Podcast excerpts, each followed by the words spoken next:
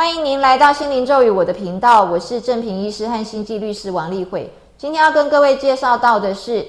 荷尔蒙跟肌肉合成的关系。这个在健身房的朋友们都很清楚，很多人会去打类固醇，或者是去打一些睾固酮来帮助他们练肌肉嘛。但是呢，还不止只有睾固酮，我们今天还要跟各位介绍到生长激素，还有甲状腺素，这些都跟我们的肌肉的合成有很大的关系。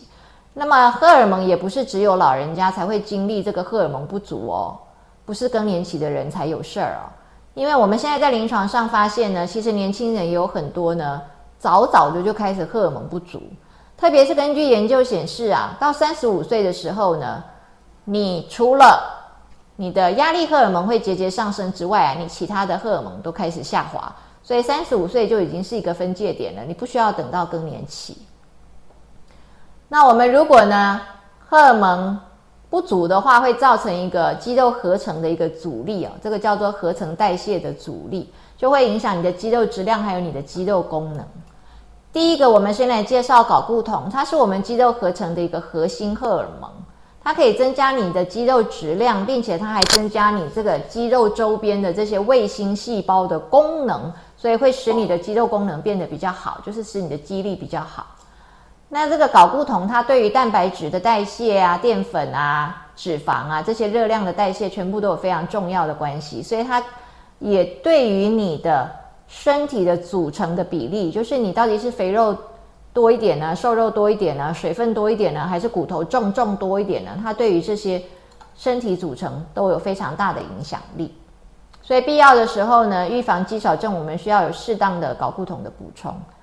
好，再来的话是生长激素，这个在健身房的朋友们也也都会有这样的概念哦。他们会补充生长激素，或者是直接补充 IGF one，就是呢胰岛素样生长因子。胰岛素样生长因子跟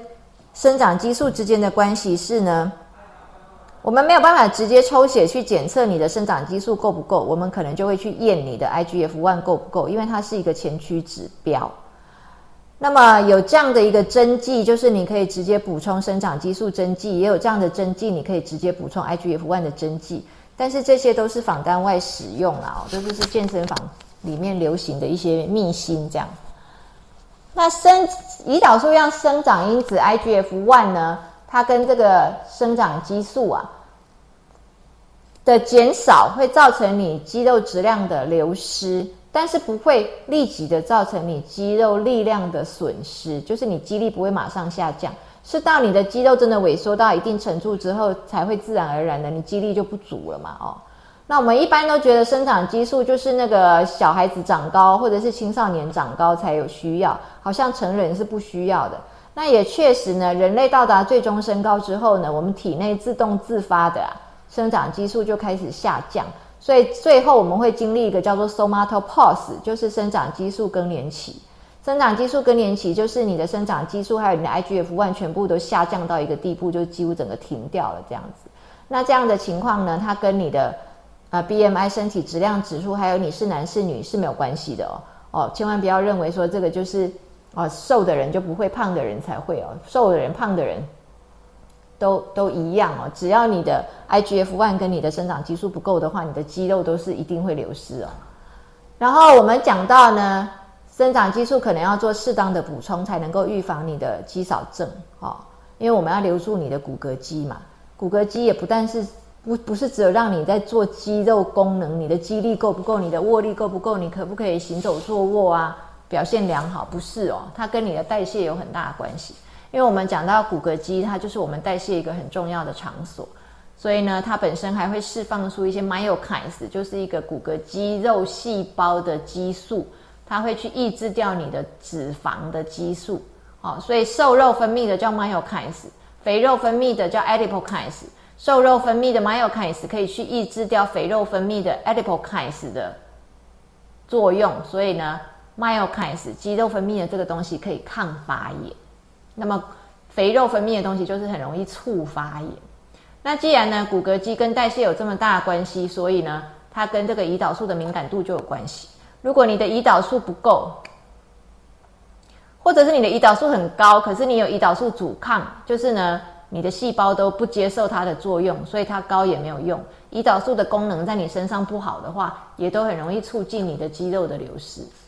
好，那刚刚讲到脂肪啊，就是肥肉也会分泌肥肉的激素嘛。那肥肉分泌的还包括有 adiponectin、leptin、resistin、visfatin 这么多各种各样的激素。这些都会造成你身体发炎，然后影响你的自律神经，影响你的免疫，影响你的神经内分泌。接下来讲到的是甲状腺素，它跟这个立腺体的功能，还有肌肉的生成都有关系哦。特别是影响到的是第二型的肌纤维。我们有讲到呢，肌少症流失的最主要就是第二型白肌的肌纤维。在临床上，我们研究发现哦，如果有亚临床的甲状腺功能不足的人，亚临床就是呢，你不会被真的诊断成为是甲状腺素不足，可是你确实呢就是比较偏低标，你每次去抽抽血验你的甲状腺，它都数字有比较偏低，可是又不到真的有病的地步。这样的人呢，去跟正常的甲状腺的人相比啊，我们发现他们的肌肉都偏小。哦，就是我们用肌肉的横切面去看的话呢，甲状腺偏低，但是不到不足的这一群呢，我们会发现它的肌肉横切面偏小。那你看甲状腺呢，又会影响你这个第二型肌纤维的数目减少，所以甲状腺是其实是跟肌肉还是有很大的关系。再来的话，我们要讲到呢，上一期跟各位讲到慢性肾病啊，慢性肾病的这群朋友们啊。其实他们的肌少症，我们讲说，因为跟他的尿毒啊囤积在身体里面有关啊，跟他的整个氧化压力有关，跟他的整个发炎有关。其实呢，慢性肾病也会很影响到荷尔蒙，荷尔蒙就会下降。我们在慢性肾病的患者啊，这群朋友里面，我们看到就是他的 IGF one 下降，他的生长激素也下降，这个呢被认为是他肌少症的最重要的原因哦。虽然我们说尿毒就会造成他的体质不好嘛，肌肉合成变少嘛，可是事实上呢，尿毒的人或者是慢性肾病的人，他们的 IGF one 跟生长激素也都是失调的，这个也是可以造成他们肌少症的一个主要原因，并且呢，慢性肾病的这些朋友们呢，他们通常他们的甲状腺素也偏低，还有呢，他们呢也都经常有胰岛素阻抗性。哦，慢性肾病的患者却产生好像类似像糖尿病前兆的这种胰岛素的阻抗性，很奇怪哈。所以呢，胰岛素的阻抗性发生之后啊，你就会很很减少你的葡萄糖的利用啊，反而呢会减少你这个肌肉呢去代谢掉葡萄糖，影响到你的这个体内糖分的这个代谢。我们不能够说慢性肾病一定会糖尿病，但是我们就是慢性肾病发生，发现很多的胰岛素阻抗性，那这个是糖尿病的前兆。